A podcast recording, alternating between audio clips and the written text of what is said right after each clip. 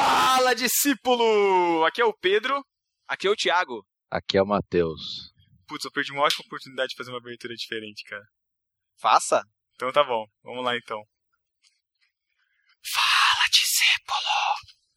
Aqui é o Pedro. Ficou péssimo, Eu não né, acredito. cara? Ficou muito idiota, que não tem nada a ver. Laís, ele continua sendo idiota, Laís. Desculpa, Ah, eu tô Letícia. chorando de rir, gente. Não tem noção.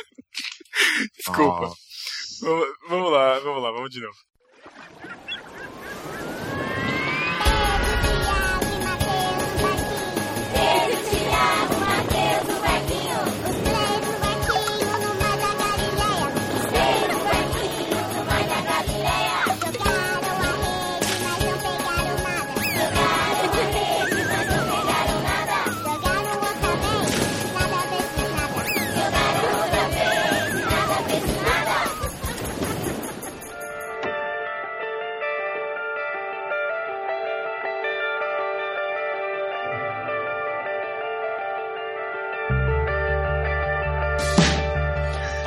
Discípulo! Aqui é o Pedro Aqui é o Thiago. Aqui é o Matheus. estamos no podcast do Marquinho hoje. Vamos falar sobre surdos, sobre deficientes auditivos. A gente ainda não sabe direito como chama. Pra nos ajudar nesse papo, a gente tem aqui a nossa já veterana, né, de podcasts, a Laís da Andréia. Oi, gente. A Laís gravou com a gente o podcast número 41, lá, A Visão do Cego, junto com a Renata Melanias. Está aqui com a gente pra nos ajudar a dar a sua visão, olha aí, os trocadilhos voltando, Mais uma. sobre o, ass- sobre o assunto. Eu não, eu não me contenho. Eu sei que não. E estamos aqui também com a nossa convidada para falar sobre o assunto, com a Letícia Muniz. Olá, tudo bem? Boa noite. A Letícia, ela é intérprete de Libras. Ela trabalha, eu, eu ainda não sei direito onde que ela trabalha, mas enfim, a gente vai conversar com ela mais um pouquinho daqui a pouco. Mas antes do papo, a gente vai colocar uma vinhetinha do que vai ser o próximo programa do Aderiva. Se você ainda não conhece o Aderiva, é um novo podcast do Barquinho que tem como proposta trazer textos novelizados, audiodramas, histórias para você ouvir e você poder compartilhar também. Fica com um gostinho do que vai ser o próximo programa que sai no dia 5 aqui no, no Barquinho.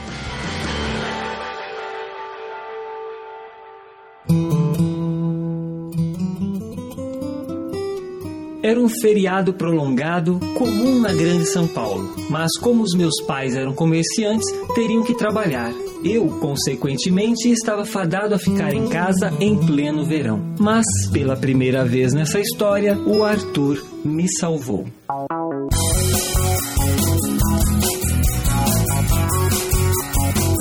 Arthur era um grande amigo. Nossas famílias moravam na mesma rua desde antes de eu nascer, mas nossos pais só se conheceram no hospital. Mamãe ficou grávida de mim na mesma época que a mãe de Arthur esperava por ele. Em certo sentido, como diz a música do Cazuza, nossos destinos foram traçados na maternidade. O Arthur nasceu no dia 3 e eu no dia 4. Perdi as contas de quantas vezes ele bancou ser o meu irmão mais velho na rua. Na época, assim como os meus pais, eu não acreditava em Deus, mas não me incomodava com o fato do Arthur ir todo dia de manhã à igreja. Ainda me lembro de quando o pai de Arthur veio perguntar para o meu pai se poderia me levar para viajar com eles. E lá fomos nós para o litoral. E tudo aconteceu no último dia de praia. E foi quando Arthur, pela segunda vez nessa história, me salvou. Daqui até a eternidade, nossos destinos foram traçados na maternidade.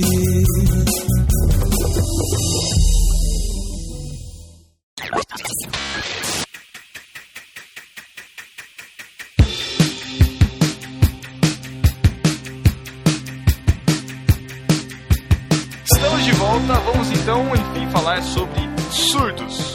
Começar primeiro conhecendo a Letícia, porque eu também não conheço muito ela. O primeiro contato que eu tive com a Letícia foi quando nós fomos gravar o podcast com a Laís. Nós colocamos nas redes sociais, no Facebook, no Twitter, convidando pessoas que, que fossem cegas ou que conhecessem, trabalhassem, né, com, surdos.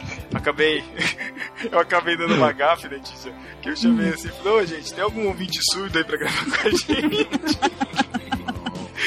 Ai, caraca, mas tudo bem. E na época a Letícia entrou em contato, falou assim, ó, eu, eu, eu trabalho com, eu sou intérprete e tal, a gente pode gravar, mas acabou não dando certo pra aquela gravação, ficou, a gente acabou focando só nos cegos, mas agora a gente tá com a Letícia aqui pra falar sobre os surdos, certo, Letícia? Isso mesmo. Você é intérprete de Libras, é isso? Isso mesmo. É... Libras é aquele do horóscopo? Astrologia, Sabe, de sabe muito, hein? Sabe muito, tá sabendo legal. Não. A Libras é a língua brasileira de sinais. E você trabalha como intérprete, você tem emprego fixo nisso, você trabalha em alguma empresa prestando serviço, como que é? Sim, agora eu sou funcionária do Senai. Desde o ano passado eu prestava serviço lá, interpretando os cursos técnicos para alguns alunos que tinham deficiência auditiva ou eram surdos. E aí eu ia para traduzir as aulas técnicas para eles, né? E você também tem, é, você também trabalha com Libras na igreja também? Sim, sou intérprete na minha igreja, na primeira igreja presbiteriana de Guarulhos, em São Paulo. Pô, que maneiro. Ah, então é por isso que a gente ouve o avião direto aí, né? É, tô bem próxima mesmo, né?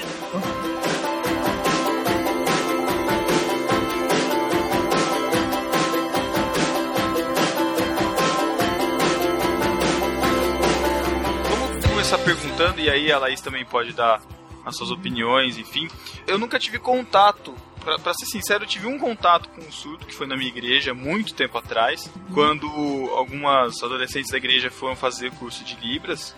Que é uma coisa muito comum até na igreja, a gente vê, né, nessa, é, cursos itinerantes de Libras, assim, né, intensivos, assim. E elas aprenderam e, a- e conheceram um surdo e trouxeram um surdo pra igreja. E eu lembro que a gente, a os adolescentes, a gente sacaneava muito ele, que a gente ficava gritando perto dele, falando alto, gesticulando alto pra ver se ele entendia. E eu foi umas três vezes na igreja e nunca mais apareceu. É isso que dá, ficar zoando os meninos aí. Ah, pois é.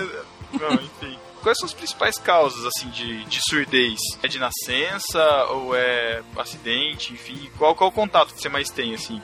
Então, é, eu não tenho é, estatísticas atuais para te dar, mas no geral são doenças infantis que causam surdez, na maioria das vezes, como a meningite ou a rubéola na gravidez da mãe. Também é um caso que aparece muito de Uhum. pessoas que nascem com surdez devido à rubéola, né, na gravidez. E a meningite, às vezes a criança nasce ouvinte mas ali na primeira infância, ainda quando é bem bebê, adquire, né, meningite e aí acaba ficando com essa deficiência, né, perdendo a audição. Eu tenho uma dúvida, assim, as perguntas que a gente vai fazer aqui é de gente realmente que não sabe e que tá aqui realmente pra aprender com você. É Vai. uma dúvida, é uma dúvida boba, porque a gente não tem contato às vezes com o pessoal, não sabe Uhum. como se comunicar e também não tem informação. Eu sempre ouvi falar, ou mudo, ou surdo, ou surdo mudo. Tem alguma diferença disso aí? É, tem sim. Os surdos não gostam que, seja, que sejam chamados de surdos mudos.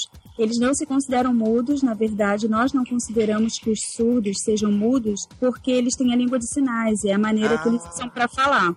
E não só por isso, porque nem, nem- não quer dizer que a pessoa que é surda seja muda, ela só não fala ou tem dificuldade com a fala porque ela não aprendeu a falar, não ouviu, né? né, Não, Ela não tem Isso. referência de som, né? Ela não Isso. tem como reproduzir porque não tem referência. Isso Na ver- mesmo. na ver- ela, ela tem o sistema de fala do, é, é igualzinho o o de um- uma pessoa como a gente. Só não, só não é treinado, né? Só que ela não, não, não Isso. tem a. Tem o sistema de comunicação nosso é diferente, né? Isso mesmo, de um modo geral, as cordas vocais são perfeitas. É claro que existem algumas exceções, né, de pessoas que têm problemas de, de fala, mas na maioria das- dos casos não. Eles têm tudo preservado, só não falam porque não desenvolveram essa habilidade, porque não ouvem. Fala é imitação, né? Então ele não tem como ouvir, não tem como imitar, não é isso? Isso mesmo. Desde a Mas primeira infância, a gente já ouve até de- dentro da barriga do- dos pais, a gente já começa a ter esse elo de comunicação, né? Quem é ouvinte. No caso dos surdos, não tem, né?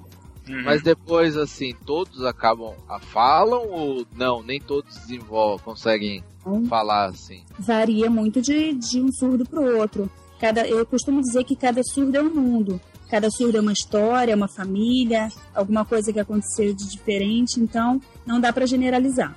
Letícia, existe também é, níveis de surdez, assim como a gente tem níveis de cegueira, 50%, enfim, tem esse tipo de. essa gradualidade também, né? Tem sim. Isso é, é, detectado pela audiometria, né? Níveis de perda auditiva. É nesse momento aí é que se distingue quem é surdo e quem é deficiente auditivo, porque é a diferença. Ah, tem diferença disso? Tem, tem diferença. A pessoa que é considerada surda é porque ela tem uma surdez profunda, ela tem é, nenhuma possibilidade de adquirir a língua pelo meio auditivo, a, li a linguagem falada, né, oral. Uhum. Então é considerado surdo profundo, severo, né, nesse caso, quando a surdez é severa. E quando a pessoa tem algum resíduo, onde pode ser utilizado o aparelho auditivo, que, que pode ajudar na amplificação do som, esse é considerado como deficiente auditivo, que dependendo do grau de perda auditiva, ele pode até a vir adquirir a linguagem ou a língua oral, né, com mais facilidade. Uhum. Ah, deixa eu fazer uma pergunta então, porque uhum. às vezes eu vejo algum, algumas pessoas que são surdas, que elas têm o aparelho, mas uhum. mesmo assim usam sinais. Por que isso? Assim, às vezes o surdo, essa pessoa que, que usa o aparelho, ela já perdeu muito da comunicação de, da sua primeira infância porque ele tinha aquela perda auditiva, mas talvez tenha sido de, demorada a detecção. Então, por isso que eu falo, cada surdo é um mundo. Quando você descobre cedo que a, a criança tem alguma perda auditiva, algum, algum problema, mais cedo você consegue trabalhar com ela, tanto no uso do aparelho quanto no, no, no, trabalho de, com fonoaudiólogos especialistas que ajudam nesse processo de adquirir a língua, né, a língua oral, entendeu?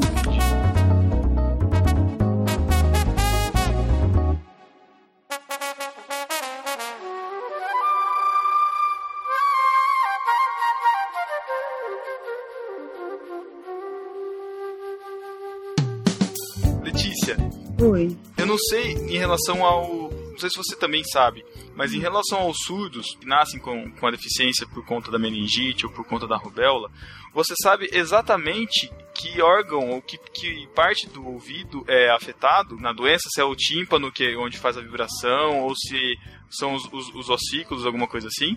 Na verdade, isso aí está mais relacionado com o nervo auditivo. É claro que varia, né? De pessoa para pessoa, ah, tá. de problema para problema.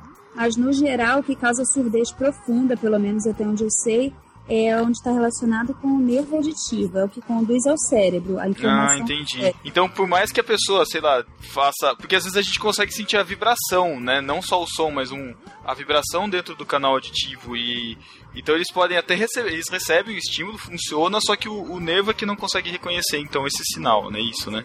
Mais ou menos isso mesmo. Ah, tá. É porque enquanto o fio que fizesse, uh, como é que eu vou dizer, o contato, né, lá no cérebro, recebe a informação, tivesse desligado.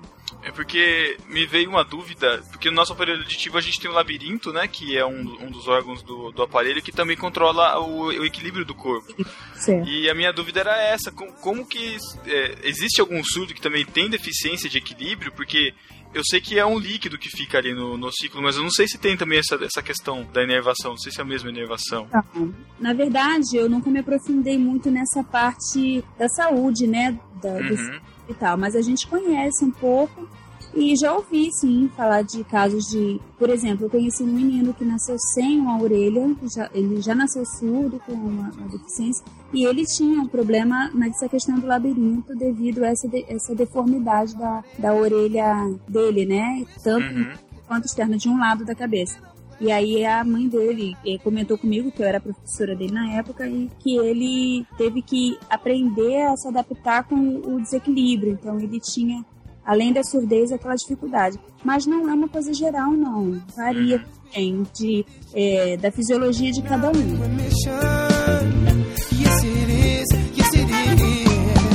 Laís, você tem uma pergunta? Na verdade, não é uma pergunta, é que ela foi falando sobre essa história de que cada surdo é um mundo e eu fui me lembrando das pessoas que eu conheci eu só fui entender isso quando eu comecei a trabalhar, porque onde eu trabalho tem muito surdo. Sério? Sério, tem, tem bastante, assim. Você é revisora de textos, né, Laís? Sim. E aí eu fui entender que tinha pessoas que conversavam com você mesmo, assim. Ela, é, a pessoa usava aparelho, usava os sinais também quando era necessário, quando ela interagia com uma outra pessoa surda. Mas tem gente que você entende o que a pessoa fala isso que ela falou sobre o estímulo é, é, é muito importante, assim. É, Quando, é, cada família é uma família, né? Então Uhum. é aquela coisa de quanto mais cedo você lida com a situação e, e, e quanto mais verdade você põe na situação, melhor vai ser o desenvolvimento daquela pessoa.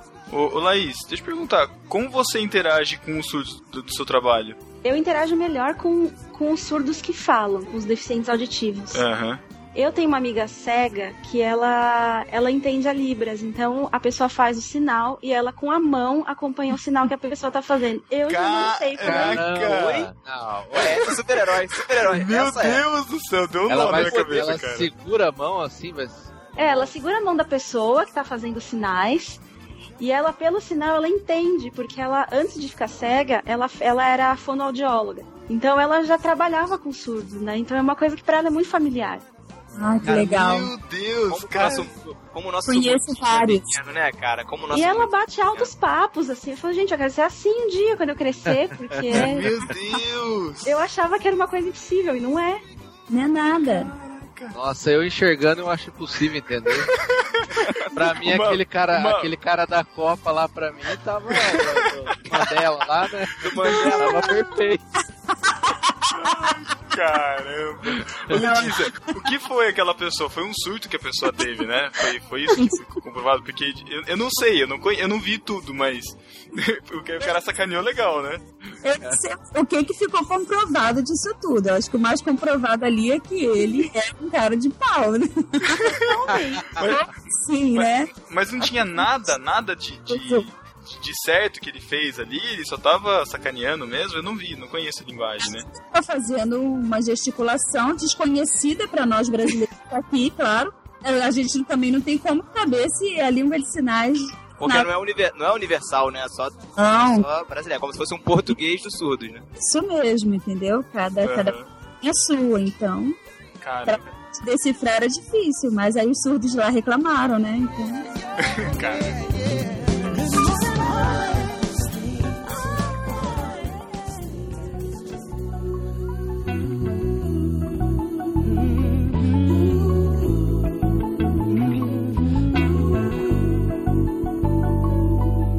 Letícia, você, a sua, você tem formação de pedagogia, alguma coisa? É, tem alguma especialização? sim, eu sou pedagoga formada, me especializei na área da, da tradução, interpretação e docência da língua de sinais pela Faculdade de Agudos e também tenho ProLibras, que é a prova do MEC, né, que habilita a proficiência da língua para o uso e trabalho com a língua. A faculdade de Agudos tem alguma coisa a ver com audição ou não? Qual é a cidade? Não, é, a- é uma cidade. Ah. Nossa, Que coincidência. Coincidência, pensei que fosse uma faculdade de agudos, você. nossa, Thiago. Putz, Nossa. Não foi Nossa. piada, Pedro. Não Porque aí vai ter uma outra especialização, faculdade de graves, faculdade é. de Thiago, lamentável. Ai. Foi mal. Já, já ouvi falar também que eles gostam muito daquele seriado, né? Os Sopranos. Nossa. chega, chega, chega. chega. É, tá bom. Ô, Letícia, a nossa ouvinte, Luciana Santos, ela mandou pergunta: exis- existem gestos na linguagem de sinais que são universais? A, a gente, a gente teve essa situação, né? Que a gente sabe que a. Eu, pelo menos, sei que a Libra é a linguagem brasileira de sinais. Isso. Então, como é que funciona isso de, de forma internacional, assim? Então, de forma internacional, existe uma comunicação que se chama gestuno. O gestuno é uma maneira internacionalizada, assim, de uma maneira geral no mundo a gente conseguir se entender, mas precisa ter um estudo. Eu não conheço o gestuno ainda muito profundamente, mas é super interessante. É a única maneira que eu conheço de língua de sinais que em qualquer lugar pode ser entendida, mas de qualquer forma tem que ser estudada para ser entendida. Entendi. Se eu fizer a Libra, então, pra, é, a não ser que eu saiba esse tipo de linguagem é, internacional, eu vou ter que fazer uma, uma outra adaptação para, por exemplo, falar o inglês na, É. na linguagem de sinais. Na verdade, para você falar é, na língua de sinais, você precisa aprender língua americana de sinais, que cada, Uhum. cada país tem a sua mesmo. É, Eu acho interessante a gente comentar sobre a questão da pessoa que é implantada, porque é, os surdos, eles são, assim, eles não podem, é como eu falei, não dá para generalizar. Tem aqueles que gostam de ser surdos, gostam de usar a língua de sinais, tem aqueles que não, que gostariam de voltar a ouvir ou de ouvir, né, e interagir no, no mundo oral. Então, eles fazem um- uma cirurgia, né? Uma, um implante coclear, que é conhecido. É um tipo de aparelho também que é implantado dentro do crânio, de- dentro da caixa né, auditiva aqui, dentro da cóclea, se eu não me engano. E aí permite que a pessoa que, por exemplo, ele é muito eficaz quando a pessoa perde a audição em algum momento da vida, né? Mas quando ela já adquiriu a língua oral. É uma ferramenta boa, assim, para voltar a se comunicar melhor. Ajuda. Mas aí, por exemplo, nesse caso do implante, o implante ele vai fazer o que? Ele vai auxiliar nessa conexão do nervo com. Ah, caramba!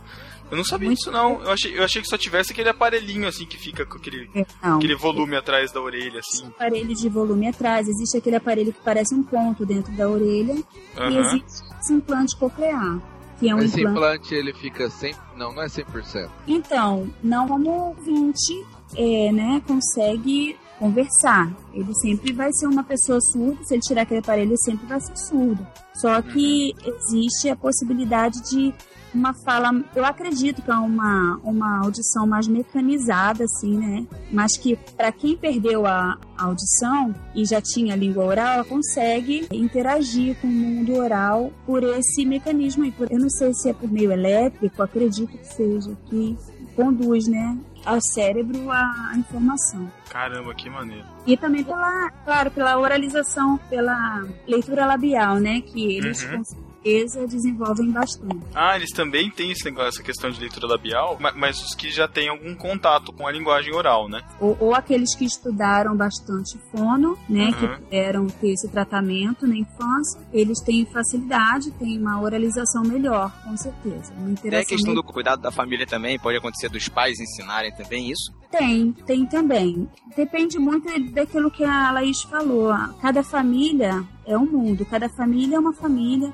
Tem aqueles que, que inclusive pecam com o seu filho surdo, ou pelo excesso ou pela falta, né? Porque às vezes não sabe como lidar com o problema e, e deixa. Às vezes por falta de condição financeira, não consegue dar um tratamento adequado no que diz respeito a, a, a fono, né? Levar no médico e tal. Então varia muito. Isso, isso daí é uma, é uma questão assim impossível generalizar. Dizer que todo surdo é igual, que dá para todo surdo aprender a ler, que dá para todo surdo aprender a falar. Porque varia muito, entendeu?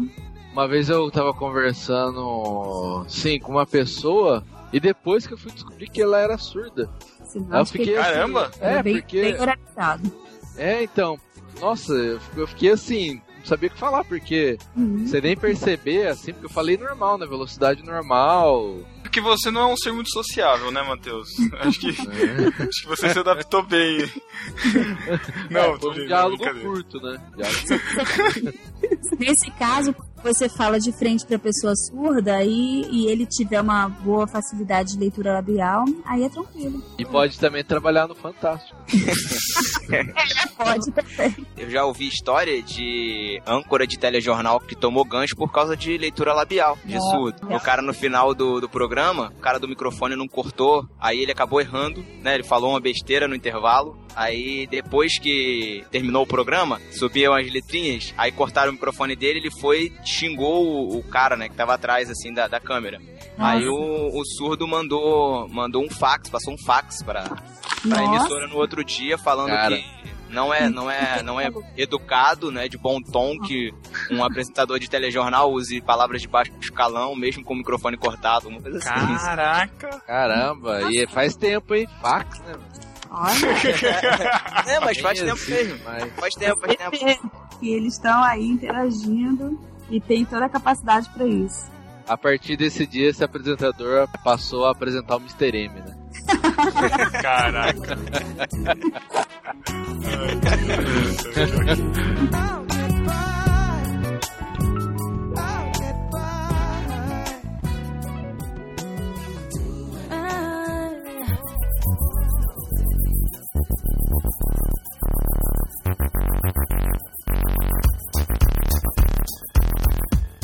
Eu acho engraçado assim que antigamente, por falta de conhecimento, eu lembro que tem até uns filmes ou uns desenhos antigos que o cara ficava com um negócio no ouvido assim enfiado. É, tipo, É, Amplificador. enorme assim. É, que ficava ouvindo. As velhinhas, né? Aquelas velhinhas com funil auditivo. É, não, não tinha ainda um negócio, né, um aparelho auditivo. E eu lembro também, assim, meu avô, ele trabalhava na marinha, né, e ele começou a perder a audição. E aí eu lembro que muitos anos atrás, muitos mesmo, sei lá, uns 20 anos, era tipo impossível você comprar um aparelho, era muito caro, né. Caro, hein? É, hoje parece, assim, minha impressão é que não é, ainda acho que é caro, mas não é Ainda. tão, assim, é, é acessível. É, ainda é caro, mas não é tão inatingível assim, né? Tem algum programa do governo, alguma coisa assim? Não? Não, existe. Já recebi por e-mail e tal. A gente que lida com, com, com surdos e tal, a gente acaba recebendo. Olha, fala com alguém que está sendo doado no hospital tal, estão fazendo programa de doação de aparelho, que o surdo tem que ir lá, mas se não for, não, vai acabar o programa e tal. Mas eu não sei também até que ponto o governo ajuda ou deixa de ajudar, entendeu? Entendi. Também não sei estatística sobre isso. Perdão. Entendi. Ô Letícia, a gente sabe, pelo menos eu imagino, que eu sei que a perda auditiva ela não, não tem retorno, você não recupera o que você perde. Hum. Né? E a gente ouve muito falar de gente que foi em show, ah, estourou o tímpano, agora não escuta mais. O que... eu- eu- Caramba, que show é esse, meu? Eu Não, você já um- ouviu? Gente eu que fica um na- colado na caixa de som, sei lá. Caramba, colou eu sou o um, ouvido na eu caixa, sou um né? exemplo não de, eu sou um exemplo não de quem foi ao show e perdeu a audição, mas eu tenho a perda auditiva no ouvido direito, tenho um zumbido no ouvido direito que me acompanha, nesse momento está aqui comigo, porque eu trabalhei em call center durante quase dois anos da minha vida. E eu não mudava o headset de lado. Porque Eu gostava mais de ouvir. Eu tinha a questão de acomodação mesmo, ficava com o headset muito no ouvido direito. E aí, meu ouvido direito, eu saí de lá, problema no ouvido direito, né? Tenho, tenho essa, esse zumbidinho no ouvido direito. Eu nunca já fui ao, ao fono, ele falou que não é nada grave, pelo menos por enquanto. É uma coisa que tem que acompanhar, entendeu? Então, Mas eu, a- a- ah, as vozes você vai ter que tratar com outro tipo de médico, né? As vozes na minha cabeça são vocês, cara. então, Pedro, eu tive uma experiência que aconteceu comigo mesmo quando eu estava no início dessa carreira, quando eu estava aprendendo a língua de sinais. Eu tive uma gripe forte e estourou os dois tímpanos. E eu Caramba. com uma dificuldade auditiva naqueles momentos, né, naqueles primeiros dias, são mais ou menos umas duas semanas. Os dois tímpanos romperam. E só que eu voltei a ouvir normalmente, eu passei no, no tornino, que falou que, que se cicatrizasse, que eu não podia subir para lugares de serra, nem mergulhar dentro da água, até esperar cicatrizar para ver como que ia cicatrizar.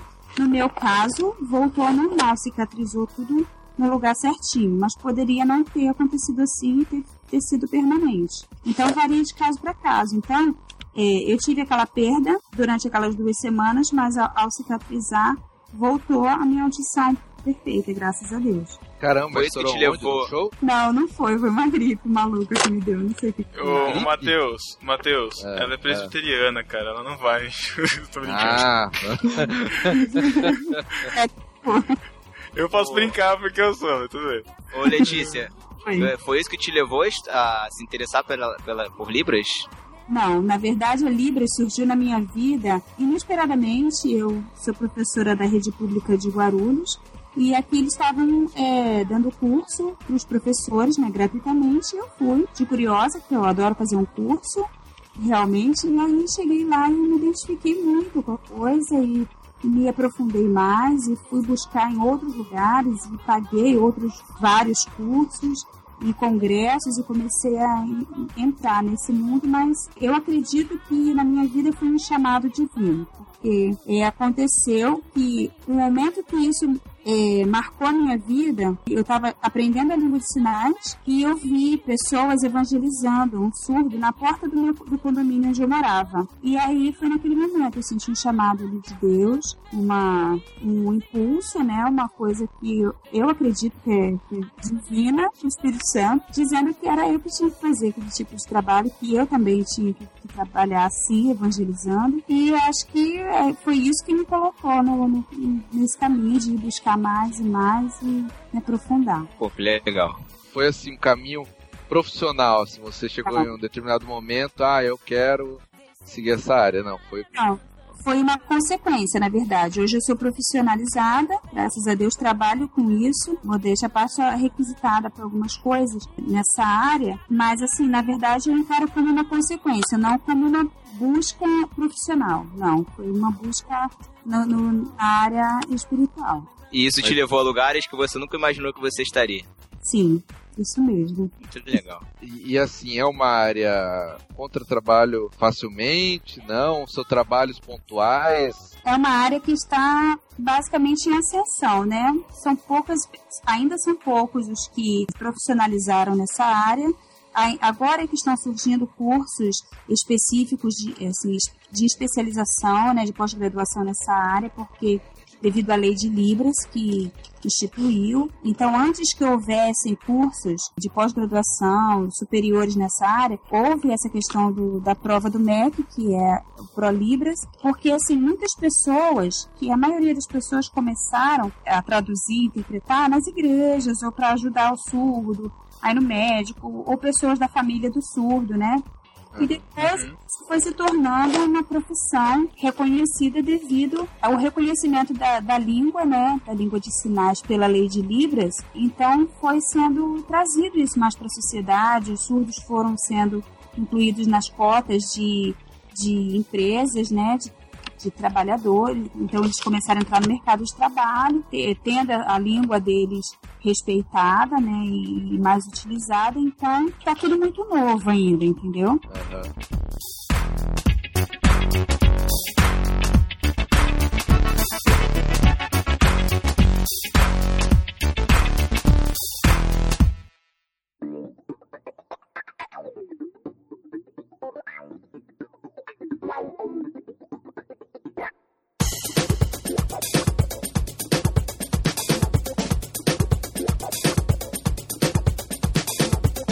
Letícia, hum. você comentou em relação ao seu chamado né, na igreja. Como que é o seu trabalho hum. com os surdos? Assim, você chama os surdos para ir à igreja. Como que é o seu trabalho com os surdos e como a igreja, a comunidade aceita e recebe? E como, como que funciona isso? Porque a minha impressão é que hum. onde eu vejo que tem intérprete de Libras e tal, eles acabam sendo sempre ficando num canto uhum. e acabam não se socializando muito, assim, não sei, é uma impressão minha, não tenho contato uhum. com isso. Eu posso te falar, da minha experiência, tenho uma visão não muito não sei, olha só. Vou tentar explicar. é muito otimista, é isso? Por exemplo, não, na verdade, eu estou muito otimista, mas assim, na minha igreja não tem nenhum surdo, por exemplo. A experiência que eu tenho na igreja presbiteriana aqui em Guarulhos está sendo muito lenta, muito devagar. Não tem surdos hoje na igreja. É, a interpretação acontece uma vez por semana para que a igreja saiba que há intérprete de Libras e para que possam convidar pessoas surdas. E daí surgiu a oportunidade de eu é, levar para o presbitério de Guarulhos essa ideia de que todas as igrejas precisariam, precisavam se adequar, porque eu levei para eles a ideia de que é muito difícil você começar um ministério sozinha. Hoje você interpreta, nesse domingo eu posso estar interpretando na igreja e aí os surdos começam a vir e eu estou interpretando, mas se algum momento eu não estiver lá, ou eu precisar faltar, ou eu ficar doente, não teria ninguém que pudesse me substituir, uhum. certo? Então a minha experiência está sendo assim, preciso formar pessoas que me ajudem a interpretar durante os cultos, ou cada um na sua igreja, como o presbitério ele engloba várias igrejas da região, então eu tive a oportunidade de me tornar secretária presbiterial, que aí eu fiquei no, numa situação de atender a todas as igrejas desse presbitério. Por enquanto, como é uma coisa muito muito nova na nossa igreja, é, a tradução está acontecendo uma vez por semana em uma das igrejas. E aí fica combinado, mais ou menos, né? Que se aparecer um surdo, se alguém convidar, já sabe que é sempre no primeiro domingo do, do mês que está sendo interpretado naquela igreja. Ou se surgir, para eles me chamarem, eu ir até a igreja que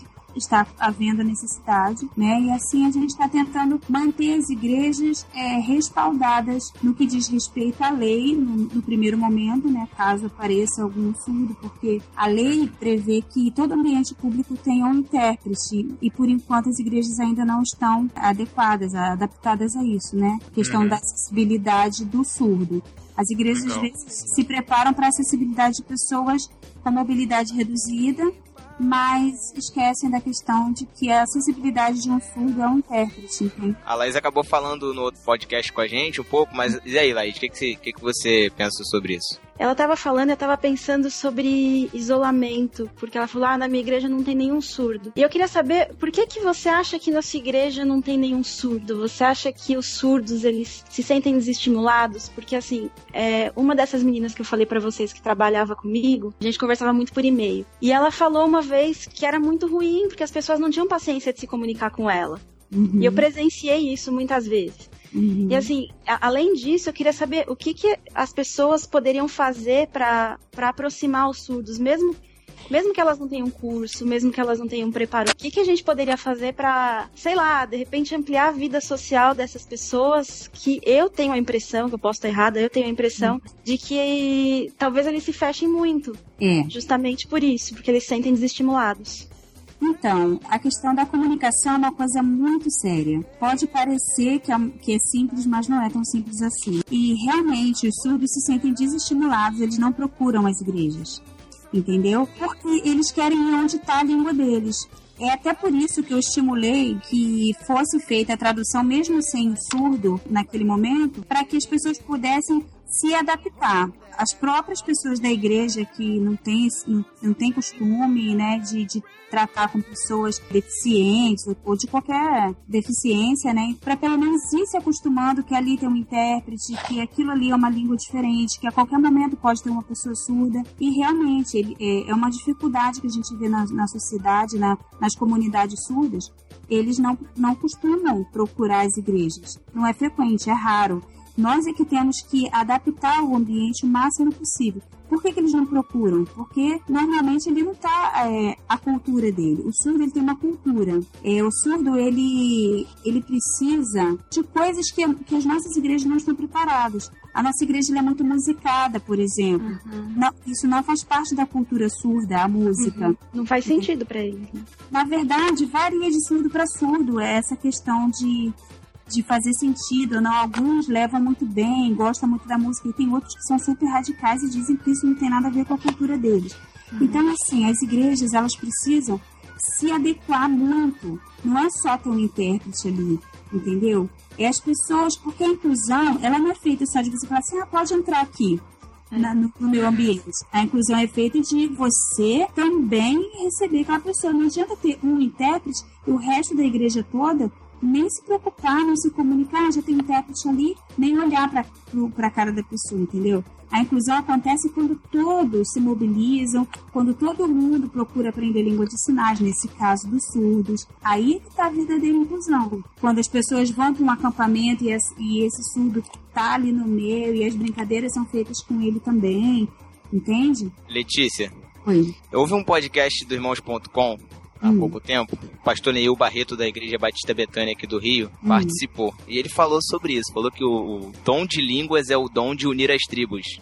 Uhum, uhum. Eu achei isso super interessante. Você falando isso agora, me veio de novo a fala dele na cabeça. É o pessoal que fala línguas, né? Os, os intérpretes que falam línguas, intérpretes, uhum. eles têm realmente esse dom, né? O dom de unir. Eu acho que não seria a iniciativa de quem. Como, como funciona isso? A iniciativa de quem é intérprete de juntar as duas tribos. Como que funciona isso? Existe isso? Existe essa preocupação ou não? Existe, existe. Eu acho que o intérprete, na verdade, isso inclusive faz parte um pouco da ética profissional nossa, porque quando você se torna intérprete, você se torna participante das duas comunidades, comunidade de, de ouvinte e comunidade de surdo, entendeu? Você é o elo entre as duas comunidades, é o elo de culturas entende? Realmente é uma preocupação que tem que haver. Eu não posso generalizar, dizer que todos os intérpretes se preocupam com isso, mas que deveriam se preocupar, deveriam, entende? A gente tem que ter é, aquela preocupação de que muitas vezes o surdo, ele, ele tá falando a língua dele, que a, a língua de sinais é totalmente diferente da língua portuguesa.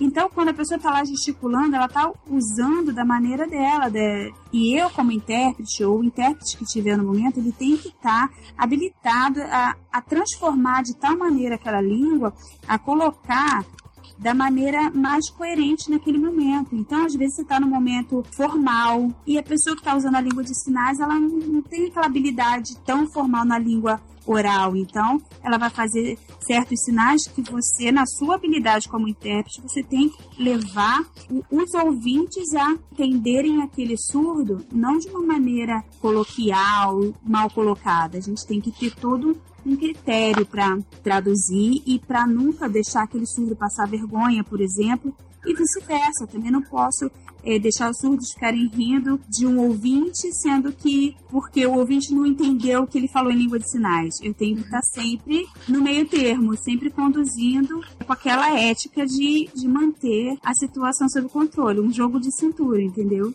Que legal. É uma situação que eu acho que todo intérprete deveria se preocupar, sim.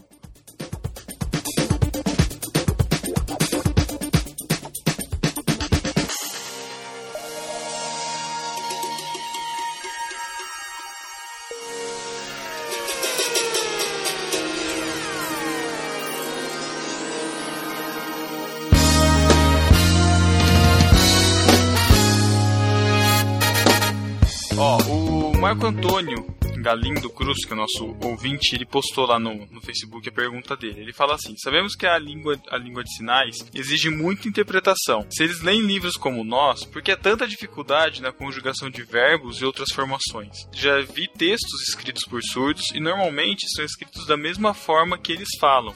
Vivo com essa dúvida, pois quando tentei aprender Libras, me disseram que eu estava muito emportuguesado por tentar fazer os sinais com as nossas falas normais. Eu não entendi muito bem o que ele disse, porque eu não tô.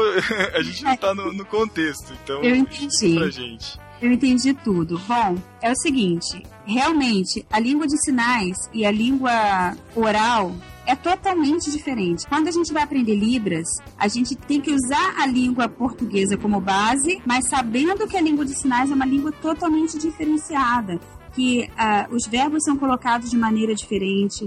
É como você aprender uma língua estrangeira. Uhum. Entende? Então, assim, realmente, existem surdos que leem e escrevem muito bem.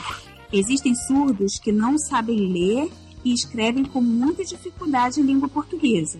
Uhum. Isso não quer dizer que ele seja ignorante, nem, nem não, não, sabe se comunicar, não. Muitas vezes na língua de sinais ele se comunica muito bem, mas na língua portuguesa ele não desenvolveu porque é o seguinte, a língua, todo mundo tem uma língua mãe, é a primeira língua da pessoa, uhum. certo? A nossa primeira língua, de quem nasceu no Brasil e é ouvinte, é a língua portuguesa. E a partir da língua portuguesa, eu sou capaz de aprender qualquer outra língua. A língua americana, qualquer língua. Desde que eu me dedique ao aprendizado dessa outra língua. Uhum. No caso dos surdos, a primeira língua deles é a língua gestual, é a língua de sinais nem sempre os surdos têm acesso à língua de sinais tão cedo quanto nós temos na língua oral. Então, eles têm alguns déficits de aprendizagem e que é, atrapalham a vida deles, no, assim, né, no relacionamento e na questão de adquirir vocabulário e tal. Eles adquirem vocabulário às vezes mais tardiamente do que nós. Então, isso é, é uma questão séria que todo mundo tem dúvida que o surdo não sabe escrever. Ah, eu vejo o texto do surdo igual ele escreveu aqui, né? Eu vejo o, o texto que um surdo escreve mas se ele lê também, então, provavelmente esse surdo que escreve mal, ele também não sabe ler. Então, muitas vezes a gente fala, ah, tá passando um filme no cinema, vamos, vamos lá, o amigo é surdo e tal, mas ele só pode ir se tiver legenda. Ah, mas às vezes nem com legenda, certos surdos conseguem uhum. saber o que está sendo dito, porque ele não, não, domina a língua portuguesa. Ele, não, ele pode ter sido privado dessa língua por muito tempo, entendeu? Então varia de surdo para surdo demais isso aí. Uhum. Olha, isso é uma coisa impressionante. Achei que era normal, né? Não, Achei que era independente, uma coisa Nem da outra. todos sabem ler. Eu não sei. Para mim é como se o surdo ele soubesse por exemplo, japonês ou alguma língua asiática que a gente não consegue nem reconhecer, assim, a... Eu não sei, eu, eu tô imaginando assim, sabe? Como uhum, mas porque... é parecido. É, porque simbologicamente, sei lá, contextualmente, ele sabe o que significa aquilo, mas ele não sabe que é aquela. Por exemplo, vou usar aqui a palavra barco, né? Eu vi lá no dicionário de sinais. Ela faz o sinal, você entende que aquele, aquela embarcação, aquilo lá, mas às vezes ele não conhece a palavra barco, a sonoridade uhum. daquilo e aquilo e tudo o significado que traz, né? Isso, e a diferenciação entre barco, navio, jangada. É, tipo... eu vi. Tinha, tinha, barco e tinha barca. E eram dois sinais diferentes. Falei, como assim, cara? Tipo, é uma letra. E barquinho, barquinho também, né? Diminutivo. Se o barco é a vela, se o barco é rápido. Caramba. A dificuldade, Letícia, deve ser parecida com quem fala português e vai estudar inglês, que chega lá, o substantivo é depois do adjetivo, né?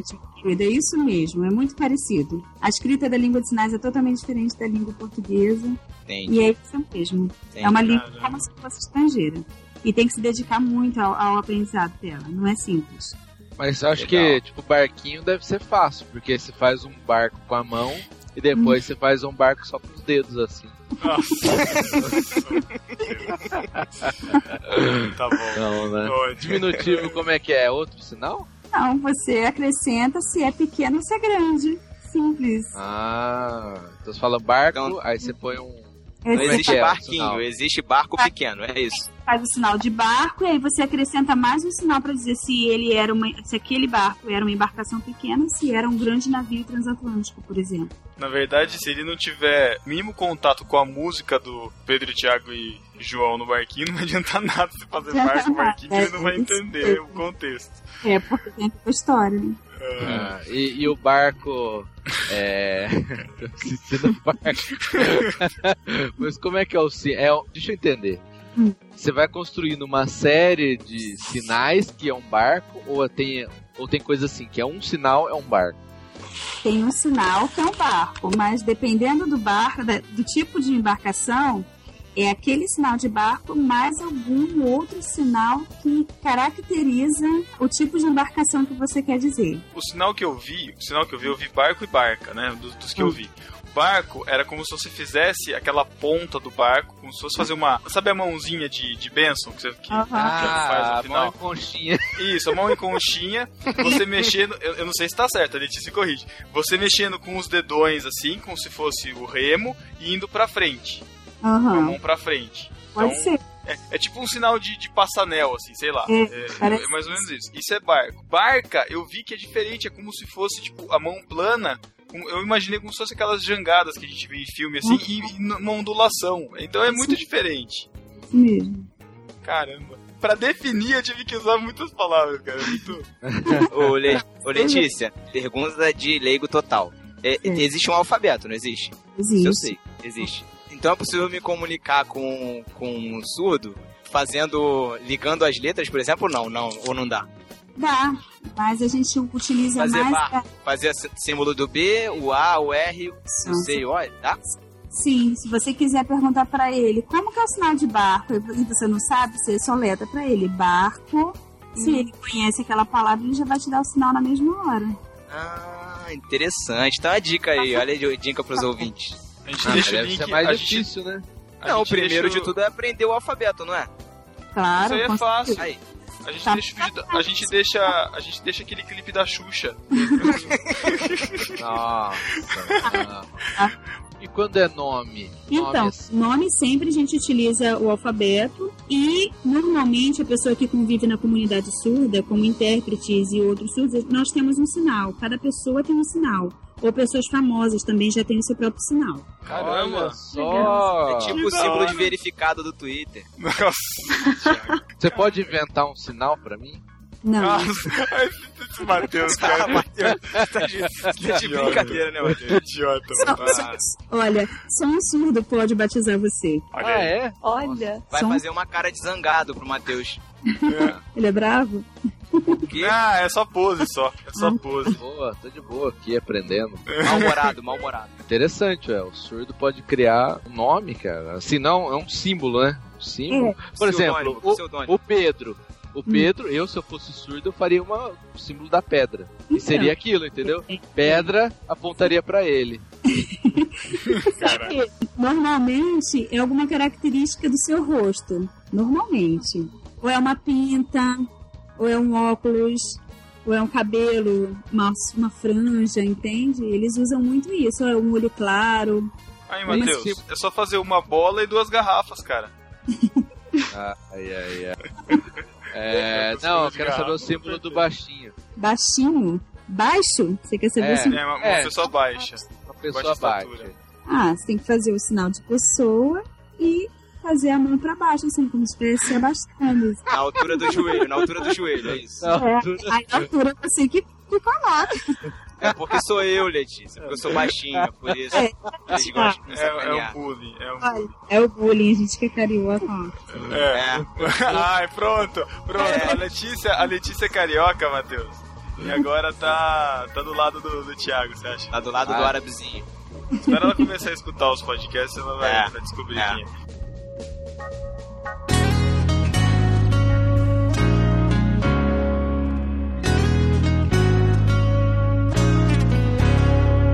Deixa eu te fazer uma pergunta, Letícia. Pergunta agora pros ouvintes que vão começar a lidar com os surdos, agora vão começar a prestar mais atenção neles. O que que eles menos gostam na vida deles? A gente não consegue entender por causa da barreira de comunicação. Então você vai dizer pra gente o que, que eles não gostam que a gente faça. Você grite com ele, na cara dele. Olha aí, Pedro. É igual. Falar, falar alto e devagar, né? Abrindo a boca, assim, pra, pra entender. detestam uma pessoa que tem um bigode enorme e fica falando, falando e Caraca, sério? Bigode? Mas por que bigode? Porque se a pessoa, se o surdo é oralizado, um bigode atrapalha muito quando ele tá Ah, a boca, entendeu? O- Aí vira, vira leitura bigodal, né? Em vez de- Nossa, não, não. Gostei. Existe na, na nossa, na nossa profissão de intérprete um código de ética com relação a isso, porque a gente tem que ter, sabe, na, na- quando a gente fala sobre comunicação oral, você fala sobre ruído de comunicação. Vocês lidam com isso, certo? uhum. Sim. No caso dos surdos, existe também o ruído, mas é visual. Por exemplo, o intérprete ele nunca pode pintar as, uma, uma intérprete nunca pode pintar as unhas de uma cor escura é, na hora de interpretar ou, ou usar brincos grandes, roupas coloridas ou transparentes, coisas que podem tirar a atenção do surdo da, daquela tradução, daquela interpretação, entende? Então, isso tudo É, é, O que eu curiosidade. acredito, o que eu acredito que pro cego, pro cego seja com a audição, né? É, com certeza. É, pesadelo. Faço é, Já aconteceu, Letícia, de algum surdo ficar gostando de você assim? hum, Polêmica. Polêmica. Ixi, o marido Pergunta tá do lado, agora. Matheus. Pergunta da Gabi, Matheus Gabi. Vamos adaptar a pergunta. Letícia, é comum que os surdos se apeguem aos seus intérpretes? A pergunta politicamente correta. É, o marido dela tá do lado, pô, coitado. Ah, sem problema. Isso daí é, é muito importante de saber.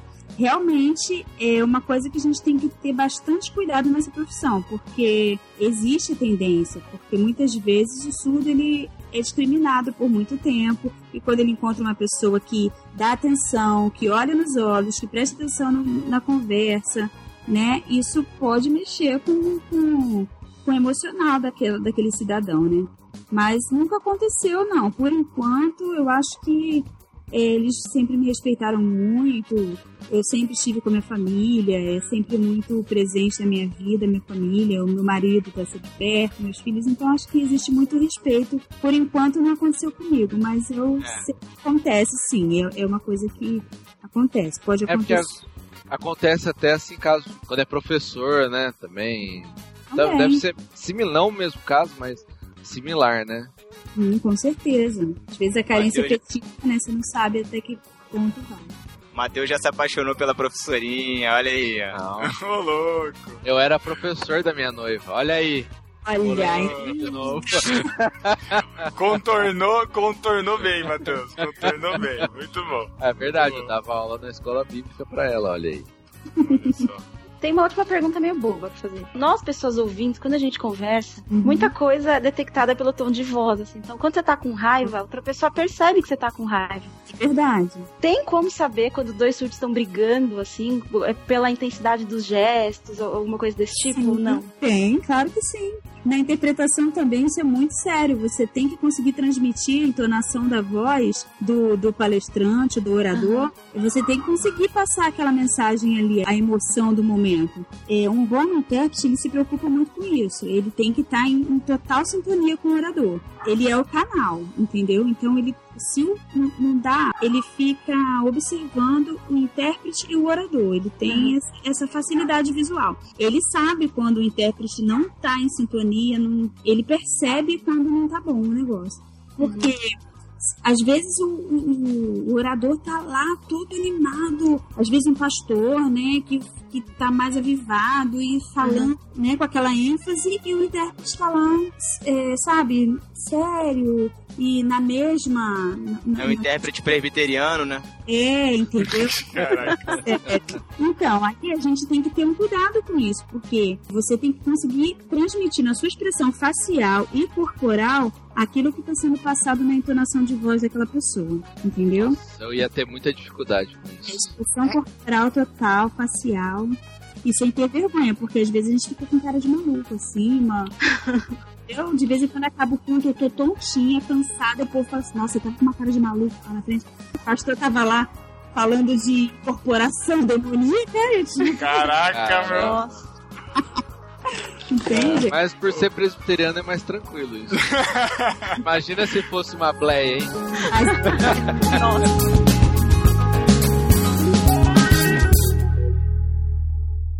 Se eu te contar uma experiência que eu passei, vocês vão rir até o fim da vida. Pode contar, por favor. Pode contar. contar? Pode contar?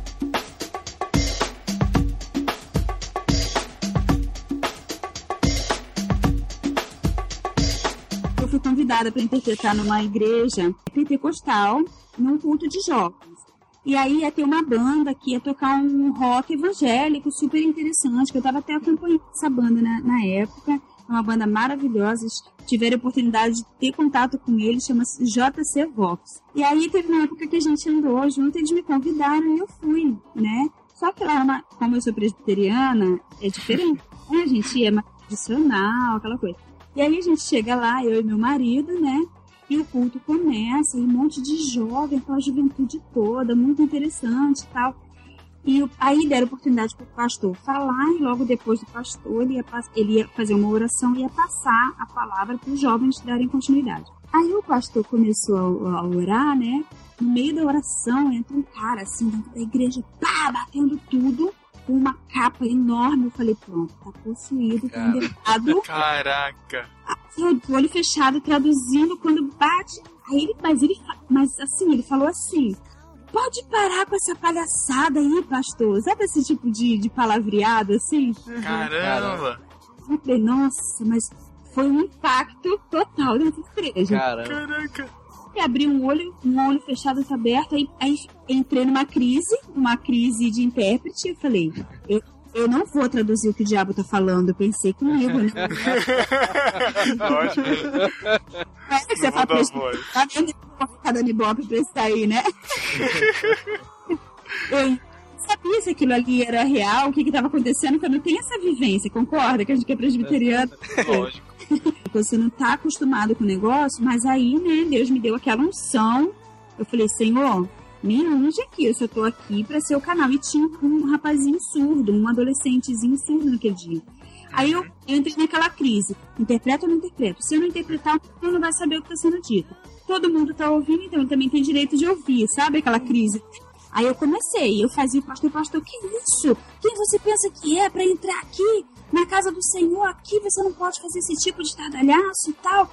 Mas assim, acalorada a discussão. Caramba! Aí eu virava o corpo, interpretava o cara, interpretava o cara. Menino, eu sei que deu uma tremedeira lá por dentro, só que o intérprete ele tem que ter aquela, aquele jogo de cintura, você não pode demonstrar. Meu Deus! Pensando o que tá acontecendo. E todo mundo assim, né? Só que aí, no meio do, da situação, eu olhei pro meu marido, ele olhou pra mim, né? Como quem diz, fica firme, eu tô aqui, tipo, né?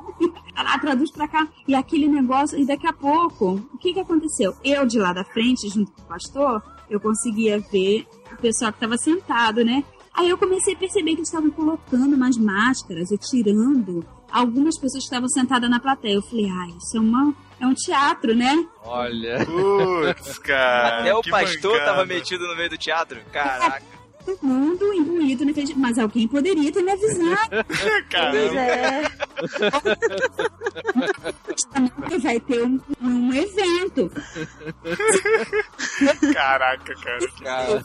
Tô acostumado. Eu não podia ter saído correndo de lá, ou ter feito xixi na, nas calças, sei lá, ter desmaiado. Imagina. Bom que você passou toda a atenção do teatro de verdade pro, pro, Verdade. pro surdo que tava lá, né, meu? Foi, essa é uma das experiências que eu preciso escrever num livro. Muito bom. Cara, é, Muito bom.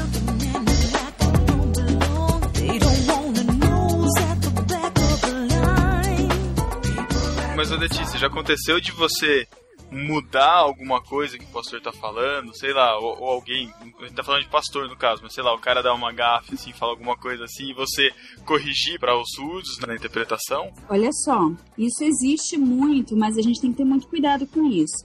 Porque, na verdade, você tem que ser fiel ao que você está traduzindo. Eu não costumo fazer isso, não. Costumo passar do jeito que está. É que existem divergências de pensamento com relação a isso. Existem intérpretes que acham que eles têm que, têm que filtrar tudo para o surdo. E existe o intérprete que acha que não, tem que passar do jeito que está sendo passado. Eu sou um pouco desse pensamento.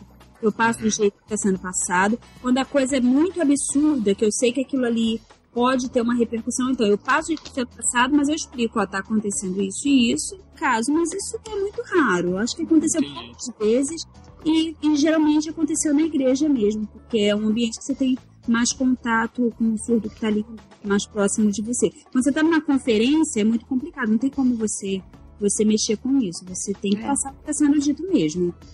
Entende? Já aconteceu de você ou de algum colega seu ter crise de riso na hora de traduzir? Não que eu tenha visto, não, nunca.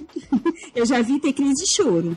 Caramba! É, quando a pessoa tá muito nervosa, é a primeira vez, ou tá começando a, a interpretar. Eu já vi pessoas saírem chorando e passar para outro intérprete que não achou que não ia conseguir levar. Mas crise de riso eu nunca vi, não.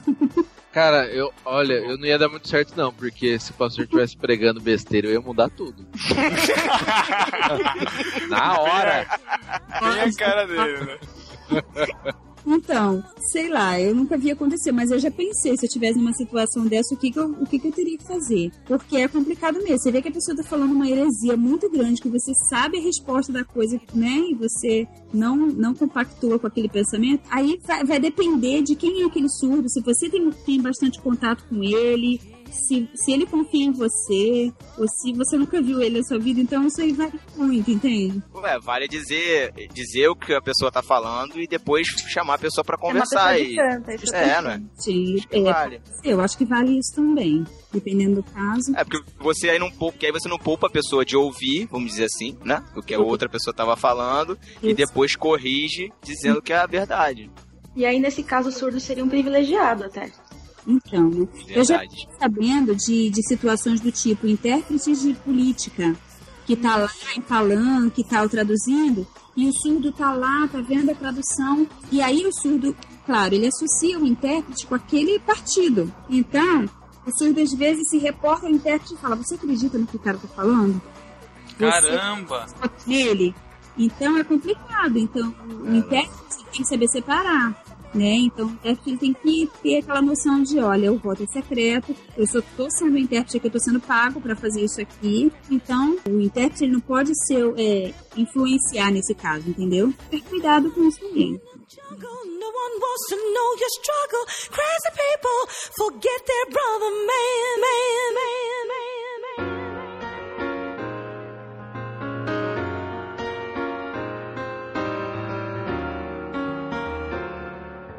Deixa eu fazer uma última pergunta. então. Faço. Com relação à música, Uhum. eu já ouvi falarem assim que os surdos eles sentem a música, sentem até que ponto, você sabe dizer? Varia de surdo para surdo também, isso aí. Eu conheci um surdo que ele é dançarino. E Olha que, aí. É, ele é famoso, é um rapaz que dançou com Carlinhos de Jesus, super famoso também. E esse surdo aprendeu com a companhia do Carlinhos de Jesus e tal. E ele dança qualquer tipo de dança de salão. E aí a gente perguntava isso pra ele, mas como você sabe da onde tá a música, qual é a, a batida da música, mas você sabe se é samba ou se é pagode, o que que é? Ele falou que sentia na pele. Ele disse que é, da onde tivesse Caraca! a vibração, ele sentia a vibração e ele sabia o balanço da música, ele sabia qual era o ritmo. Mas não é Poder. todo que sente da mesma forma. Esse é super-herói também. É super humanos de Stan Lee, cara. Que isso, cara? Como que pode isso, meu? A amiga da Laís, é, que consegue. Tem o tato em Dizer com as 3D. mãos. Tato, é. Tato 3D. O tato em 3D, cara. Que isso? Para estado 3D. Nossa, muito surdo cego. É muito de boa, muito legal. É, eu ia Então, te perguntar isso até, mas eu, não quis estender tanto, porque senão vai ficar longo, mas você tem contato com surdos cegos? eu já tive, eu já tive a oportunidade de conversar com surdos cegos, mas assim, eu conheço muitos intérpretes que são guia intérpretes, que Aham. trabalham com surdos cegos, né? Que são colegas, amigos, e às vezes em congresso a gente se encontra muito, né? Só que como eles estão. Eu, eu nunca fui para a área da, da- de ser guia intérprete. Então a gente fica meio que separado, né? Ele, eles trabalham mais com essa questão. Mas eu só tive a oportunidade de conversar, assim, né, a Libras tátil algumas vezes, mas não traduzir num evento, por exemplo, entendeu? Só Uhum, entendi. Nossa, mas um, um surdo cego ele deve ficar muito mais isolado. Como que, como que faz? Como é que é a comunicação? pensa que é uma coisa meio louca, né? Mas ele. Isso é uma coisa que eu ainda Nossa. queria descobrir, porque eu acho muito louco. Olha, eu conheço surdos cegos que são casados e têm uma vida tranquila, só que eles dependem bastante da questão guia intérprete, né? Como fazê-los. Nossa,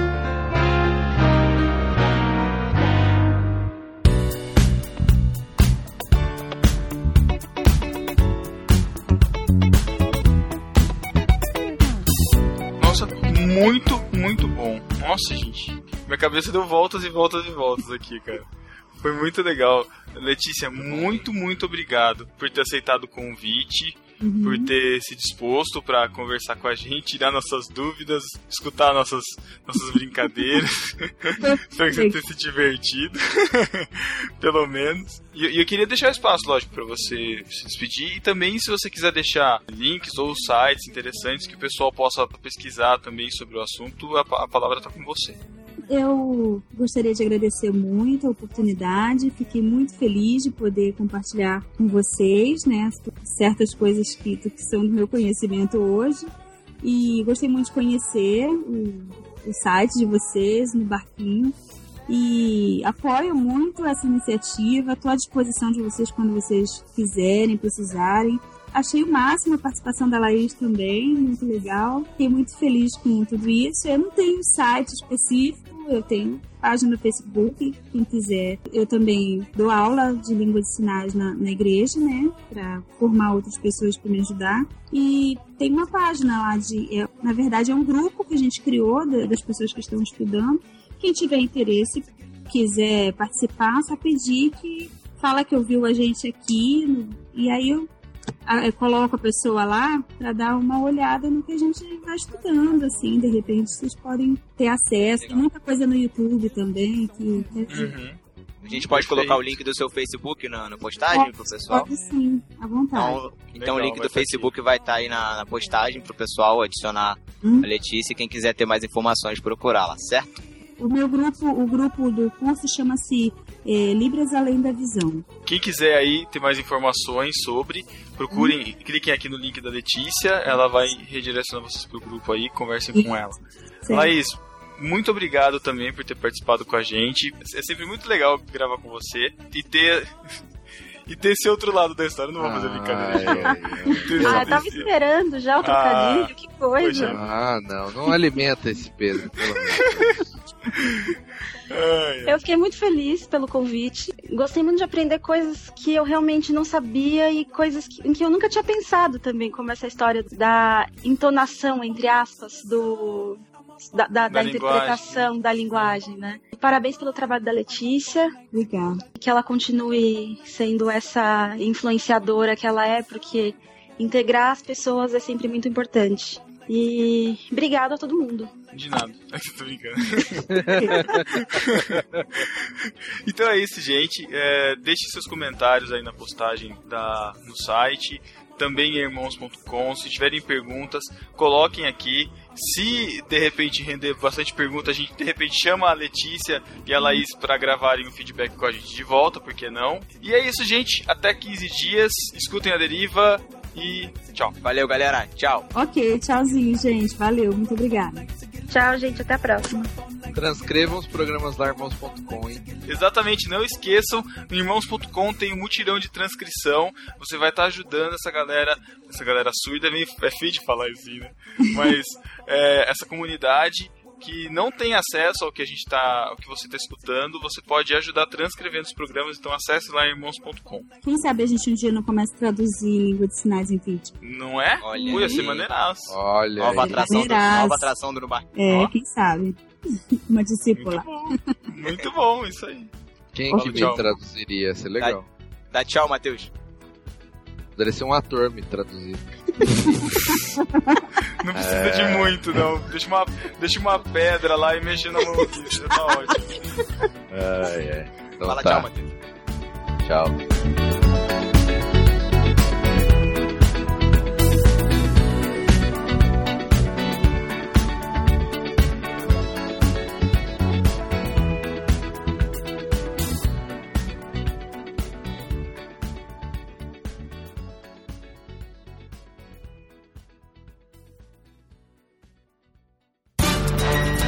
Epístola. Epístola. As epístolas. Epístola.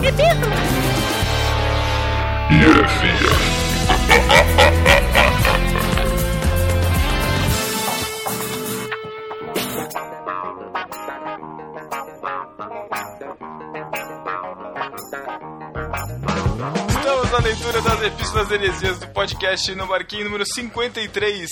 A zoeira tem limites? Não. Pronto. É, já, mais. você contra, já, já contradiz tudo que falou no podcast, né? Ai, ai, ai. Esse Matheus, eu vou te falar, cara, um dia eu entendo ele.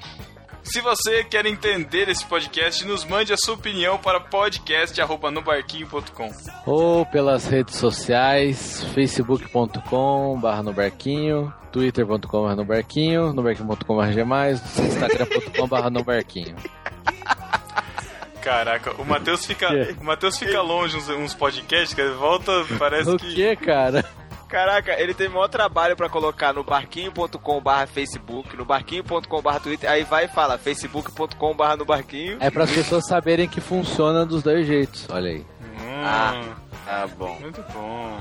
E você também pode encontrar no Barquinho pelo feed, que é feed.nobarquinho.com. Também pode encontrar o A Deriva, que é o nosso novo podcast, em nobarquinho.com.br A. E você pode encontrar os dois na iTunes Store e também pode dar as cinco estrelinhas lá. Né? Pode dar, não, tem que dar as cinco estrelinhas. Isso, e ainda deixa um comentário lá também pra nós, Isso por aí. favor. Você também pode acessar os podcasts do No Barquinho em irmãos.com, favoritar por lá também. Se você quiser transcrever esses podcasts também, dado o nosso episódio de hoje, você também pode transcrevê-los, vai ajudar uma galera aí. E você também pode nos seguir hum, no Twitter pelo arroba Pedro Angela, arroba Thiago Ibrahim e arroba M. Soares. Ou não. Teachers, keep on teaching. E no Discípulo Desocupado, Thiago? Ah, pensei que eu não ia falar nada, tava aqui já até no mute. O discípulo desocupado no barquinho irmãos.com foi o mesmo, foi o Eduardo Silveira que disse: Ser discípulo desocupado pela primeira vez é um feito que gera um sentimento impossível de descrever. Aí botou hashtag compro tecla F5. Muito bom. PS, gostaria que vocês conhecessem meu podcast. Não precisa divulgar se não quiserem. Ah, então tá bom, então a gente não vai divulgar não. que mancada, termina de ler. Brincadeira, brincadeira. Eu até ouvi, comentei, cara, que isso. Escutem e caso curtam, recomendem. Então eu gostei, eu curti, então eu vou recomendar. É, aí ele botou, o acesso de vocês é muito importante para nós, segue o link na área, para a área de podcasts, tem feed no fim da página. Ah, ele botou entre parênteses aqui, ó, que a gente cobra o feed, né? E tem Exatamente. feed. É, o podcast dele é o PADD, que é Pelo Amor de Deus, é o site Pelo Amor de Deus, é peloamordedeus.org.br, feed ou link na postagem. Exatamente. Ganhou Jabazex de graça aqui. Muitos podcasts cristãos têm surgido, a gente tem conhecido vários, vários têm vindo falar com a gente aí. Então, mande aí também suas indicações, a gente pode fazer um bloco aqui de indicações novas. O que, que vocês acham? Legal, né? Hum, Não. É, comecem com um podcast bom. Só isso que eu digo. Caraca. Falou o senhor podcast, né? Tá dando uma de É. Thiago Ibrahim botando regra nos podcasts, cara. É. É, fala é. mal. É por isso que eu tô falando que um dia eu vou entender o Matheus, cara. Um dia eu vou entendê-lo. Você não tem que me entender, Thiago. A incoerência. O dia que eu quiser ente- entender o que é incoerência, é só eu olhar pra você, Matheus. Pronto. sabe. Tá bom. A primeira epístola da Valkyria Vilela e ela escreve: Olá, pessoas. Ah, não, esse é Opa. outro podcast. Nossa, piada velha. Piadinha clássica, né, cara? Olá, Maru. É, olá, Marujos. Sempre ensaiei escrever pra vocês e dar minha contribuição de alguma forma nos comentários, mas Olha, eu tenho uma outra forma de contribuição.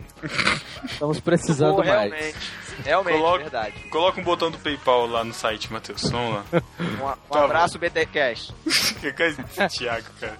Sempre saí escrever pra vocês, dar minha contribuição de alguma forma nos comentários, mas nunca tive oportunidade, ou por falta de tempo. Não foi falta de tempo, foi preguiça mesmo. Ou mesmo por falta do que falar mesmo. Olha lá, tá vendo?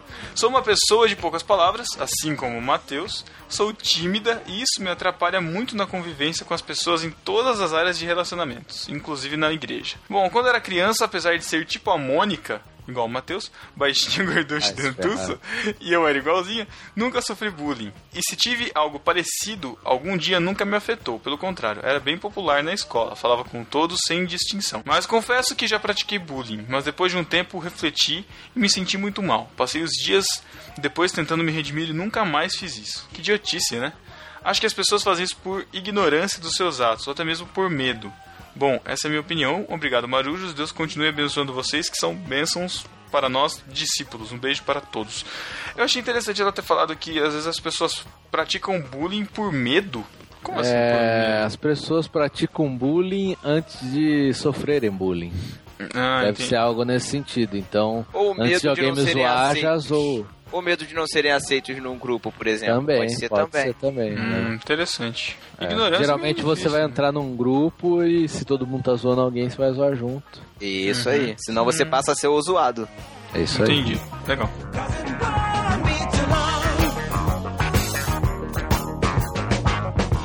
A gente tem agora a epístola do Márcio Moreira, que deixou o comentário lá no nosso site. O Márcio Moreira, que é do Manaco Manteiga, e do Massa Pocket. Massa Pocket, né, Matheus? É. Belo episódio, Marujos. Nós lá do Massa Pocket, massacrente.com.br, deixou o link, servimos de teaser para o episódio de vocês, que por causa do formato, tempo disponível, conseguiu ser mais completo e abordar assuntos importantes. Isso aí, né, Matheus? Mais Normal. completo, normal. Caraca. O Massa Pocket, o Massa Crente, fez o Massa Pocket falando justamente desse assunto e acabou calhando, acabou calhando de acontecer essa coincidência da gente de falar do mesmo episódio juntos, né? E Isso. foi legal. A gente até colocou o link tardiamente na postagem, tá lá, apesar da gente não ter mencionado no, no podcast, lógico que a gente não sabia, mas também na leitura das epístolas, mas tá mencionado aqui de novo, tá linkado aí de novo, é, do Massa Pocket sobre bullying, né? Sei lá, não lembro Isso, o é. nome. Mas enfim, tá aí o link. Ele fala assim: mais uma vez, parabéns. Só tenho duas discordâncias dos senhores nesse episódio. Fato. Não, ah, eu me recuso a ler isso aqui, cara. Não vou ler isso, não. Ai, vai, lê logo, que idiota. Ah, vai, vou ler. Tá, vou ler em, em respeito ao Márcio Moreira. Não merece respeito, mas vou ler. Fato. Não era Marty McFly que sofria bullying, e sim seu pai, George McFly. McFly. O primeiro filme da franquia é tudo baseado na premissa do filho popularzão e descoladão que volta no, no passado e acaba ajudando o próprio pai que era oprimido pelo Biff Tannen. Tá, O, o ok. Thiago Ah. disse lá no podcast que o Marte sofria bullying, parará, parará. Só que o Thiago, ele é um poser de nerd que fica falando que gosta de assistir os filmes, que não sei o que lá. Foi assistir Senhor dos Anéis esses dias e olha lá. É, é. Cara, ó. Então, nos o per... Márcio Moreira, me perdoe. Eu assisto De Volta para o Futuro religiosamente a cada seis meses. Não me venha dizer, senhor Márcio... Senhor... Márcio Márcio McFly. Márcio Moreira. Márcio Moreira, não me venha dizer que o Marte não sofria perseguição pelo... Pelo... Pelo Quem bife, sabe? porque ele sofria sim. Ele sofria sim. Claro que sofria. Vai assistir o filme que você vai ver que ele sofria, cara. Eu vou repetir o que eu falei. Ele só não se sentia ofendido por aquilo, mas ele sofria Primeiro, primeiro, Thiago, não tinha bife na época do Martin. O bife, era o velho. O bife era É, velho. o velho, tá certo, certo, tá certo, Nossa, tá certo. Mas era o filho, o filho dele. Então, era a segunda geração, dele? mas eles. Mas ele sofre, cara, mas ele sofria perseguição. Não tem pra onde correr. Vai ver o filme que Ele você vai ver namorava Mateus. menininha popular do colégio, bonitinha. Vai Matheus, falar que sofria perseguição? Matheus. Pô, eu também namorava a menina popular do colégio. Eu também sofria perseguição, cara. Ah, não. o filtro, o filtro DR não vai passar aqui não, hein? Eu tô avisando. Qual o problema? Qual o problema? Pode deixar ó, isso aí, cara. O problema, Thiago, é que você assis- assiste os filmes religiosamente. Você não assiste porque você gosta, você não assiste porque você tem prazer na história. Você assiste simplesmente porque é a sua religião. Você tem que assistir. Por isso que você erra o nome do Biff, fala que é o, que é o cara que usou Marte, você confunde o nome do Márcio com o nome do Marte. Então, você não tem respaldo de volta para o futurístico pra falar isso. Você não tem envergadura moral, Thiago. Seja Tá melhor. bom. Eu tô sempre errado mesmo. Os dois é o seguinte. Exatamente. Uma opinião. Ele diz aqui, ó. Eu acho esse discurso tome trote e seja um bicho mais feliz e enturmado. Foi o Pedro que falou isso. A Não, eu não falei que isso, pode não. haver numa faculdade. Deixa eu terminar de ler, Pedro. Você pode me respeitar? Na hora de falar mal de mim, vocês falam, né? Agora eu não posso ler o negócio. Pô. Ah. Vai, Continuando, leia, leia. que o, o MM falou. Já estudei em uma escola técnica federal que tinha trote. E em duas faculdades públicas e uma particular que tinham essa babaquice.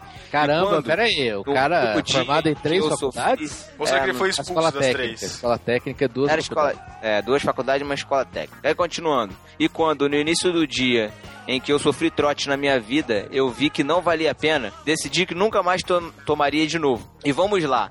Nenhum dos meus amigos que tomaram e nem eu na instituição onde passei por isso pude ver veteranos ajudando ou enturmando os calouros. Papinho, papinho. Olha o que ele falou. E nas outras instituições onde não tomei o trote, fiz amizades, consegui ter uma vida social muito proveitosa, etc. No mais, são apenas essas duas observações de imensa importância e relevância que eu gostaria de deixar. Um abraço e que Deus continue abençoando o trabalho de vocês. Tinha que É. ser o Pedro mesmo. Esse lá. é o Pedro, né? Pedro. Caraca. Que mentira. Bullying, Pedro, ma Pedro. Pedro masoquista, masoquista, Não. gosta de sofrer. Cala a boca. Primeiro, não falei essa frase, tome trote, seja o bicho mais feliz em turmar. Não falei isso. Eu falei que o trote, da maneira em que ele foi concebido, aquela coisa toda, é pra enturmar. O que acontece é que muita gente, quando entra, e a gente percebe isso, entra snob ao cubo. Assim, entendeu? Somente o pessoal de medicina. E o que O que acontece? você tá falando aí da minha noiva? mano? Não falei da sua noiva. Olha o cara. Nossa, olha o cara. Toma as dores. E olha, agora Não, não, mas é, não, mas é olha, verdade. olha o que você vai falar, hein? Eu vou terminar de falar. Só que o que acontece é que quando o cara. É, é que nem quando a gente muda da quarta série pra quinta série, sabe? A quarta série você acha que você é o máximo da escola, tá ligado? E você chega na quinta série e tem um monte de, de nego mais velho que você. E você chega querendo abafar e é abafado. É, o trote, ele, ao mesmo tempo que serve pra você se colocado no lugar, tipo assim, ó, eu tô aqui, mas tipo, tem mais cinco turmas que também chegaram aqui da mesma forma que eu, então eu sou mais um. Então, por favor, respeite. Você não é o máximo aqui. Tem muitos outros aqui da mesma forma que você. E também pra enturmar, pra você conhecer o bicho, pra você chegar e conversar, enfim. Acontece que tem os trotes sim que são violentos e tem esse tipo de trote que é o que o trote que o Márcio tomou. Eu não tomei trote pesado. Tá? Os trotes que eu falei, pra mim, são considerados leves. Eu considerei que faz parte. Tem gente que não gosta, entendeu? Eu considero que esse tipo de trotes, nem o que eu tomei, mas um pouco menos até, é saudável. O que eu tomei, alguns eu, considero que não são realmente é, saudáveis. Só que eu acho que é uma experiência, eu acho que faz parte, mas não o trote pesado. É isso que eu tô explicando. Pronto. É, Pedro, tá bom. Você foi vencido nesse debate. Eu fui o correto.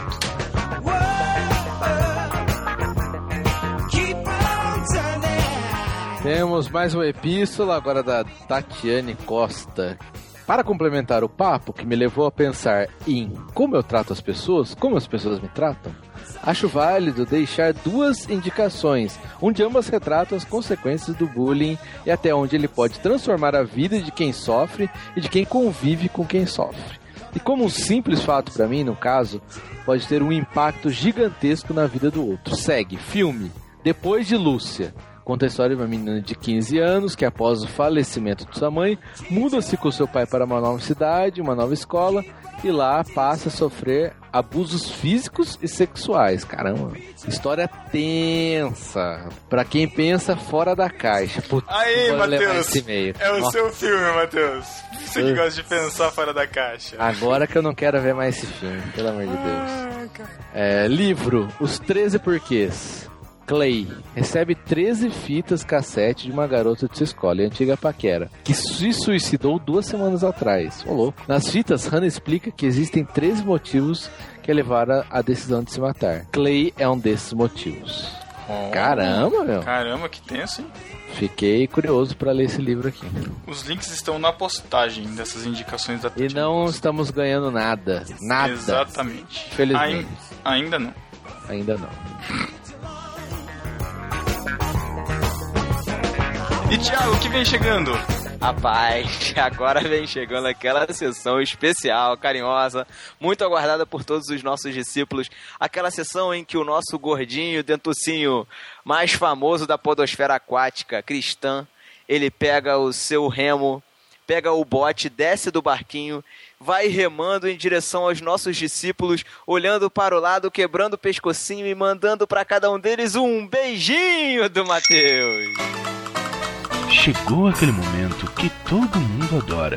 Vai se ferrar. Não. Ai, tá vendo, Thiago? Botão eu odeio. Ai, cara. Seja melhor. Tchau. Um beijo do Matheus pra você. Não.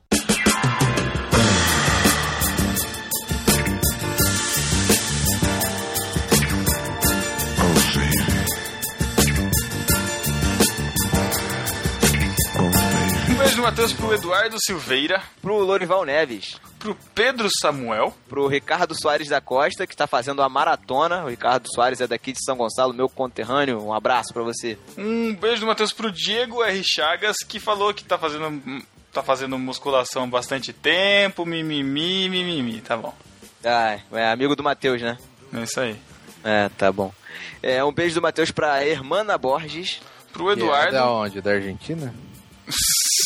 Caraca, irmã da Borges. Estranho, Tá né? bom. Hermana, que chama Borges. É que ela é daquela família do azeite lá também, né? Ei! Tá Ah, bom. entendi. Tá, A gente, tá, a gente tá. tem discípulo que é Kaiser, Borges. Né? Daqui a pouco tem o Volkswagen também aí. Não, não, não.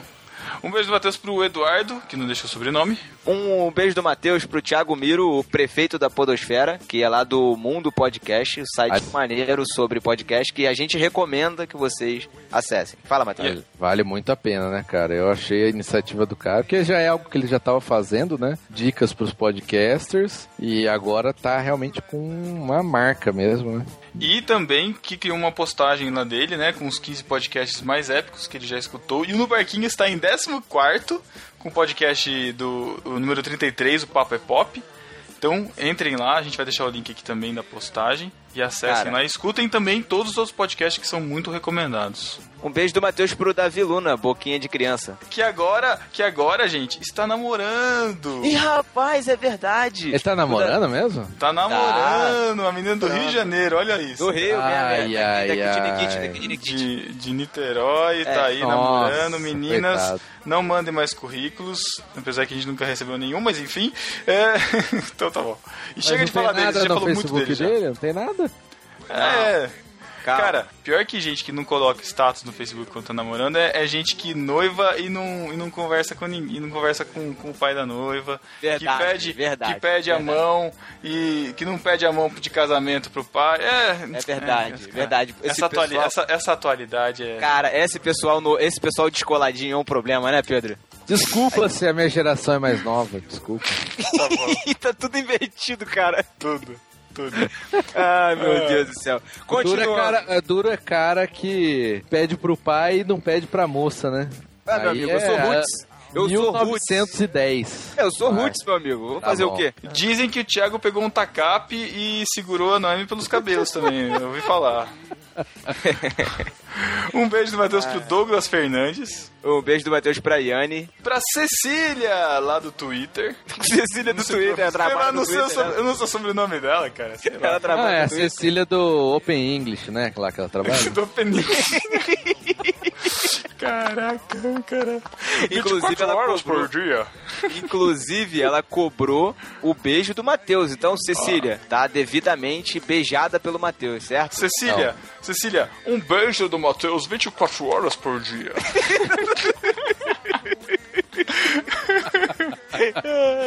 Um beijo do Matheus pro Gessé Dutra, que dessa vez acentuou o nome dele e agora a gente tá falando corretamente. Um beijo do Matheus pro Eder Carvalhos, lá do Alerta Crucial. Um beijo do Matheus pro Márcio Moreira, do Manaco Manteiga e do Massa Pocket. Pro Alisson Garcia. Pro Abraão Marques. Pro Felipe Fraga. Pro, pra Tatiane Costa. Pro Jean Felipe, que encontrou no barquinho nas suas maratonas podcastais por aí, já escutou o Gorila Polar e vai se desintoxicar fazendo maratona do, no barquinho agora. Isso aí. Muito bem, filho. Seja bem-vindo e saia desse, desse Polo Norte aí, por favor. Um beijo do Matheus pro Pedro Barbosa, que disse que somos a companhia dele durante as 12 horas de trabalho. Caramba, 12 Caramba. horam de trabalho? 12 horas trabalhando o quê? No Japão? Na China? Deve ser, cara. Um beijo do Matheus pro Lucas Casemiro, que sempre nos manda e-mail toda semana. Valeu, Lucas. Aí, um beijo do Matheus pro Fábio Kaiser Schwepp Citrus.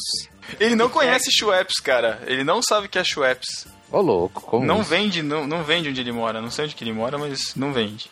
É. Precisa ir atrás. Que o Fábio quer que a dona Ibrahim continue dando bronca no Thiago no podcast no Barquinho. Olha aí, A gostaram? Dona Ibrahim vai ter um spin-off, né?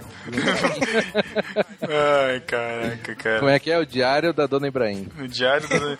vai ser vai ser Minha Mãe é uma peça 2. Em vez de ser a Dona Hermínia, vai ser a Dona Ibrahim, cara. Um beijo do Matheus pra Valkyria Vilela. Um beijo do Matheus também pra Laís e pra Letícia, que participaram desse podcast que você tá acabando de ouvir e mandaram muito bem nesse papo excepcional que a gente teve. Eu achei que você fosse falar nesse papo especial, ia ficar feio, cara. Não sou você, Pedro.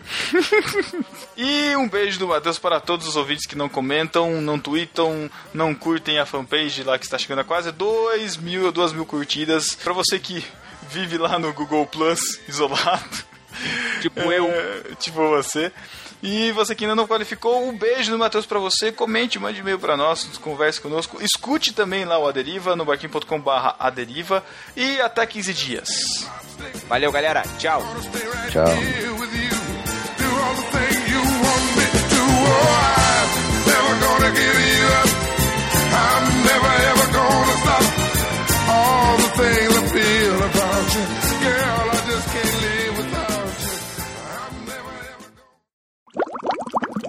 Deixa Por que, eu. que o- os surdos não, não têm uma língua universal? Ou tem? Na Ô, verdade, ô, ô, Ma- ô, Matheus, você não quer deixar isso aqui só, pra- só pra depois um pouquinho? Rapidão? É que eu tenho uma, é que eu tinha uma pergunta ainda do começo. Tá. Depois a gente Tá entra bom. na linguagem, pode Tá ser. Desculpa, chato, vai. Isso é bobo. O... o, Tem o- alguém, tem alguém que faz. Você conhece alguém com tratamento pra gagueira também? idiota. agora. Ia ser bom, viu? Como a, como a Jaqueline Lima disse, eu, eu, eu penso e falo ao mesmo tempo. Eu vou, eu vou pensando e vou, eu vou falando e vou construindo o que eu tô falando. Ah, vê-se que o pensamento é lento, né? Vai. É, coitado do editor. É eu que vou editar, então fiquem quietos, por favor. Os outros também? Você participa? Ah, vá, vá. Eu, eu, eu já fiz a geometria e eu tenho um pouquinho, bem pouco de perda em, em acho, que, acho que no ouvido direito. E eu sei que isso não, não tem volta. É, essa perda, é, como que é essa perda? O que acontece? É o nervo que não capta mais? Ou é alguma deficiência, sei lá, no tímpano de não conseguir... Caramba, Não sei. pergunta muito específica. Ah, é, é que, Cara, realmente. desculpa, ô Letícia, é que eu sou... Eu sou precisar de uma fonoaudióloga pra te não, desculpa, é que eu sou... É que eu sou uma otorrina. Aí, sou- é que eu sou biólogo. que vai tratar a sua gagueira, você Isso! Vocês são idiotas, cara. Como vocês são idiotas. Você, não, você foi fazer o exame e não aproveitou já? Ah, mas faz tempo Iniciar um isso. É tratamento exame, ali? é exame de trabalho. É, Então, Agora o deixa- surdo tem. Não, peraí, deixa eu desenvolver aqui. Agora começa as perguntas idiotas. É, agora começa as perguntas. Vamos lá então? Vai. Caraca. Estamos nas. Chato. Que idiota. Vai. Não é Ti- Thiago Ibrahim. Estamos nas disputas. Não. Dois. Nossa, não vai... peraí, vamos discutir primeiro esse, né, Peraí, cara? peraí, É, rapidinho, é, peraí, é. peraí, É rapidinho, porque ti- rapidinho, é peraí, porque o- rapidinho, peraí, peraí, peraí, peraí, peraí, peraí, peraí, eu pedi silêncio aqui em casa que tá mó barulheira, calma aí. Estúdio. Você de um estúdio.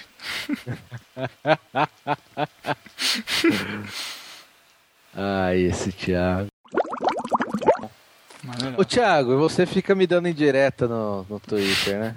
Não, É um não só eu. babaca, é um Não, não, babaca. não só eu fico te dando indireta no Twitter, você também fica me dando indireta. Ó, Eu não. você- vocês dois aprendam uma coisa. Matheus, Não. não joga Palhaçada. 5, Pô. 10 tweets de uma vez e não comenta nenhum. E Thiago fica encerrando a discussão como se fosse super esclarecido, mas não dá nenhuma resposta. É, Mas eu não de dou cara. resposta. idiota. Eu não dou resposta de assunto vencido, cara. Isso que eu tô falando. Mas se tá vencido, tem resposta, cara. Não tem. eu já- é. A resposta já foi dada.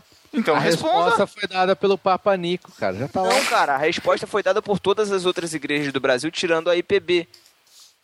É isso que eu tô falando. Por que, que vocês ficam discutindo um negócio que é só da IPB? Todas as É outras sério? igrejas do É Brasil sé- aceitam. É, é lógico, é sério que é só IPB que não- mulher- que não É, ordena? só a IPB, sabia, meu não. amigo. Não sabia, É. não. Porque isso que eu tô falando que é assunto vencido, cara. Não é vencido, cara. Eu comento o assunto que eu quiser, cara. Você quer cagar a regra no assunto que eu vou comentar no Twitter? Assunto vencido, cara. Vocês ficam Fica querendo na meio. sua, se Vocês você não tem querendo cagar regra na igreja dos outros. Fica tua igreja tem na pastora, então vai, pronto, acabou. Pô, tua igreja tem pastora, vai. Mano. O que eu tô falando? Tá reclamando outros. ofendido só porque eu falei Papa Nico. Não foi, cara. Não foi, não. ligado. É porque isso é discussão de 70, cara. É isso que eu tô falando. Aí vieram reclamar comigo porque eu botei que é discussão de 70. Ah, pelo amor de Deus, gente, por favor. Tem coisa mais atual pra quem quer ser moderninho, pra Ai, quem quer ai, ser ai. descoladinho, tem coisa mais atual pra discutir, pô. Aham, tá bom. Então, foi isso que eu botei no, no Twitter. Aí ofendeu um monte de gente, né? Claro, lógico. E o legal é que o Thiago não discutiu nenhuma coisa nem outra, né, cara? Tem Só- outra, é. Eu Só ficou, atirando, só ficou atirando pedra. Ai, seus, Eu não seus vou antigos discutir, escutam coisas é. novas. Eu quero vai querer discutir coisa nova, tipo, o cara Não, nem, nem antigo, mexe. Pedro, antigo sou eu, cara, com meu pensamento retrógrado. Esse pessoal é descolado. Isso que eu tô falando. Vocês querem ser descolados? Sejam descolados direito, pô. Isso que eu tô falando. Discutam um assunto de Ai, agora. ai, ai, eu É de sou 70, não. retrógrado. Legalista retrógrado. Legalista retrógrado. Ai, tá bom. Vamos lá então, Thiago. Tá pronto? Bora. Postei a hashtag já. Hoje tá vendo? Ai, Super Thiago. contextualizado. Thiago, Vamos você me diverte. Você também, hum. Matheus. Eu gosto muito de, de dar indireta pra você, cara. Muito boa.